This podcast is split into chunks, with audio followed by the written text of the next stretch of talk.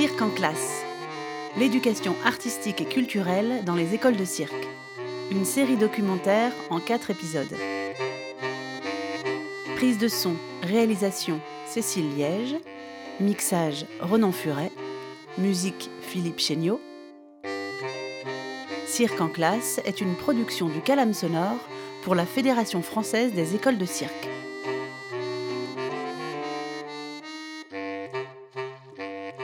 Épisode 4 Des résultats et des perspectives.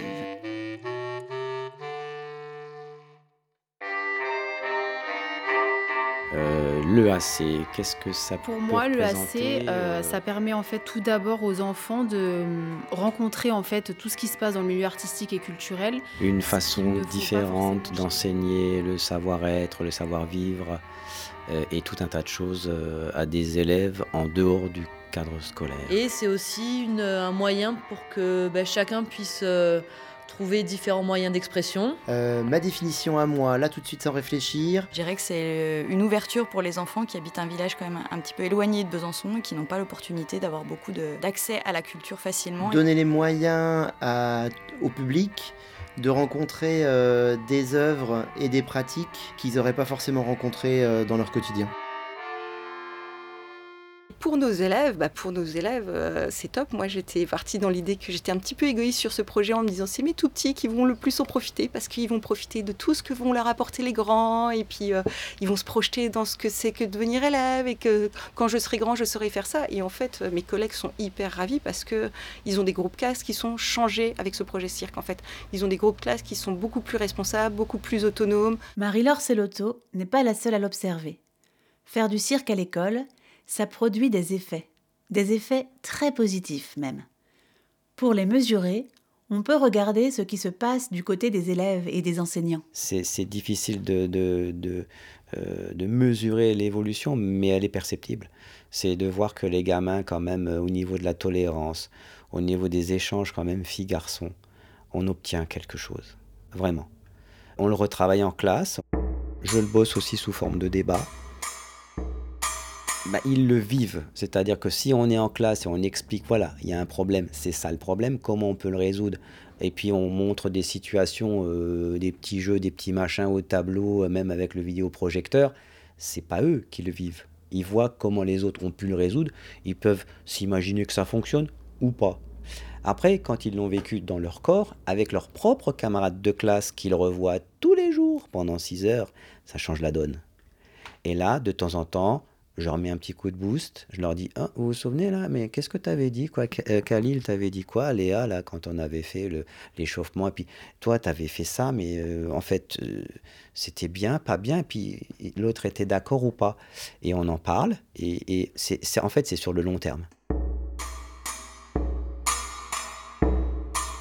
Le projet, ça, les... ça soude la classe. Ça, c'est très important autour d'un projet commun. Et ça, je trouve, c'est essentiel. Parce qu'on est tous euh, dans la même direction. On avance tous dans la même direction. Et tout le monde s'entraide et tout le monde cherche des idées pour que ce soit mieux. Fanny Doraxmet, je suis la directrice de l'école des Manies. Et nous avons cette année eu la chance d'avoir un partenariat pour une résidence d'artistes. Donc nous avons accueilli euh, l'association Passe-Muraille. Pour des enfants en difficulté euh, scolaire ou avec des, handicaps qui peuvent être euh, importants, euh, les consignes du cirque sont beaucoup par mimétisme ou par observation. Donc ça facilite grandement, je trouve, leur, intégration dans ces activités. Et puis après, comme c'est beaucoup d'activités aussi où on est à plusieurs, où on fait ensemble, ça se retranscrit facilement dans la classe. Alors, il y a des enfants qui rencontrent des difficultés, alors qui ont déjà à la base des difficultés. Et je dirais même que le, le spectacle de cirque, va la, création du, numéro va leur permettre de se fondre dans le, dans le groupe classe. Et du coup, ça annule les difficultés. C'est vraiment, ça les met au même plan que les autres. Je participe aux séances aussi, j'aime bien quand même faire euh, parce que c'est un bon moment et je crois que ça, leur permet de voir la maîtresse dans un autre contexte où elle se permet euh, aussi de faire le tari. euh, elle a du mal, mais elle, essaye. voilà, et donc je pense que ça change un peu le statut de la maîtresse. Puis de voir, oui, c'est l'image de la maîtresse qui a changé, et donc qui permet, je trouve, de plus de, facilité dans l'échange, dans le, euh, dans le contact, parce que du coup, on se touche plus. donc, je, trouve que ça permet une, proximité plus importante. J'adore les projets de toute façon, je trouve que c'est moteur et c'est dynamique dans une école, dans une classe. Donc euh, oui, les projets sont porteurs, ont du sens et puis euh, font progresser les élèves et puis sortent des impératifs de classe et donc permettent l'épanouissement de tous. Donc oui, c'est moi, je suis dans cette dynamique-là, oui. Quand on a des, projets de, cette ampleur-là, les élèves nous, identifient sur plus longtemps. Voilà, on n'est pas que la maîtresse de la petite section qui, quand on la revoit trois ans après, euh, on, ne se rappelle plus d'elle. Quand il y a vraiment eu des moments de partage euh, comme ceux-là, ils reviennent nous voir plus facilement. Oh, tu te rappelles, maîtresse, quand on a fait. Euh, voilà. Donc je trouve que c'est, en plus, sur la durée, on est identifié différemment. Ça suscite euh, certaines envies de, poursuivre la pratique du cirque chez certains élèves, chez certains enseignants aussi, euh, l'envie de, de créer un, projet plus, euh, conséquent, un projet avec justement la, création d'un spectacle. il y a la question du corps. Hein. Le corps chez un adolescent, c'est compliqué. Il y a des classes qui arrivent, les garçons d'un côté, les filles de l'autre. Euh, quand c'est des projets qui sont euh, sur plus euh, d'un atelier, on se rend compte au fur et à mesure que les barrières tombent, que on arrive à des où ils s'en rendent même plus compte que les groupes se mélangent, que les corps se touchent, que qu'il y ait une, une face aux au spectaculaire quand euh, une personne arrive à faire quelque chose, une considération euh, des autres, euh, une prise de confiance aussi, des possibles, parce que c'est ce que j'adore dans le cirque, c'est que le, travail paye au cirque, la régularité, le travail, on, refait, on refait, on refait un exercice, et puis hop, on tient.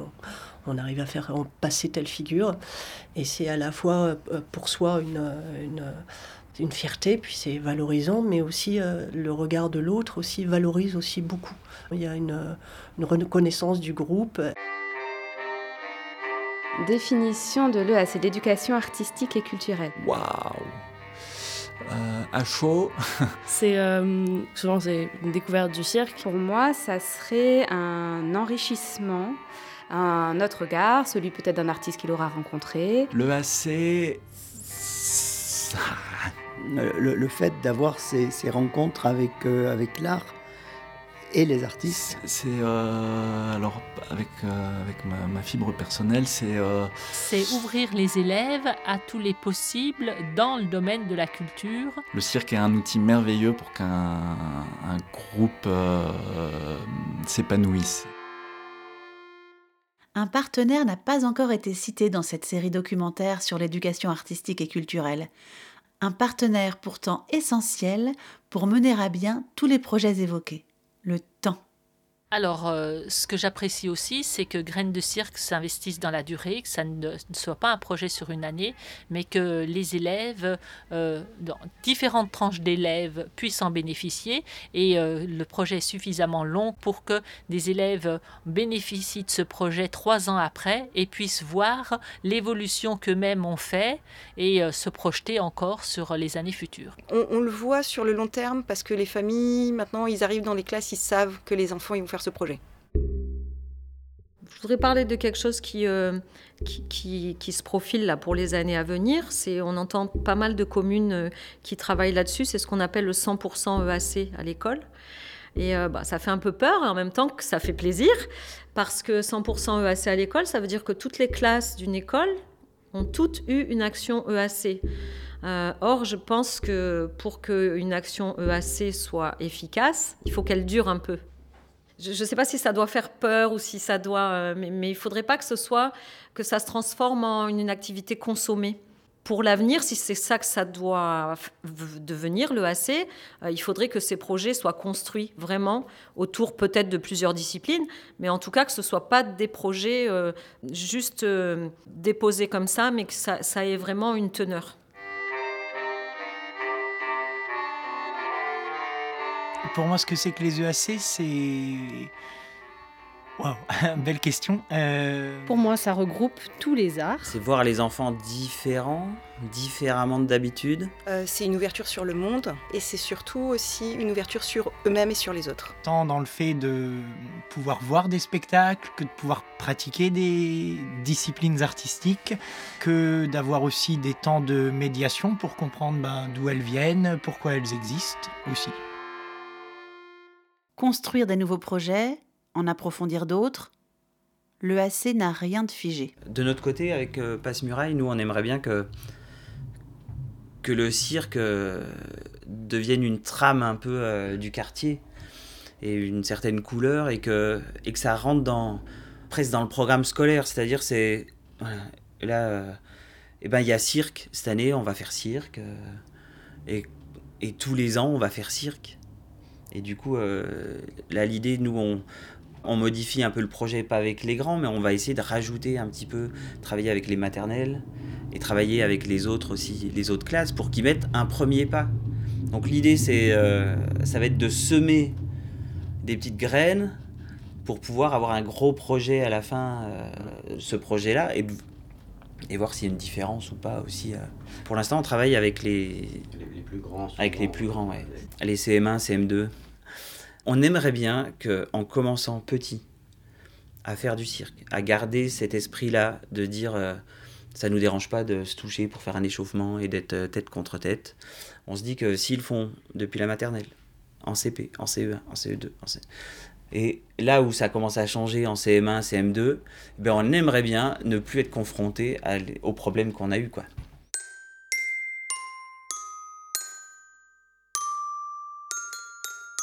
Par rapport à l'évolution du projet euh, Les enfants font leur cirque à Piste d'Azur, moi ce que je trouve qui, nous a fait beaucoup évoluer, c'est avoir eu à un moment, alors c'est aussi l'évolution des, projets dans le milieu scolaire qui a fait ça, mais de créer du lien avec des artistes. Et en fait, nous, on le fait depuis maintenant à peu près quatre années, et je trouve que le projet, il prend une autre dimension. Du fait que les enfants et les enseignants rencontrent des artistes je trouve que ça leur amène une dimension euh, bah, déjà au niveau de la créativité et au niveau aussi de, se rendre compte de ce que c'est que ce milieu, de ce que c'est que d'être un artiste. Euh, à chaque fois que les enfants posent des questions, on vit des moments euh, assez émotifs quand même parce que quand on a un enfant qui regarde un Hugo qui fait, qui fait son numéro et qu'à la fin l'enfant il dit mais tu m'as fait rêver, je trouve que c'est une dimension qu'on n'a pas si on fait que de la technique.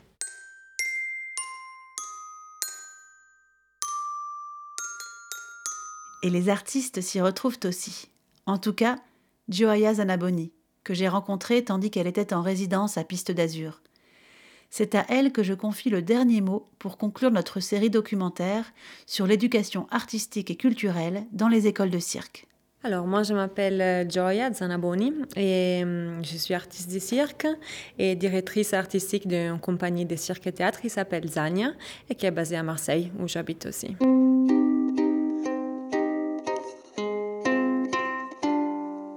Pour moi, c'est en faisant très concrète quand j'ai des doutes sur qu'est-ce que j'ai fait.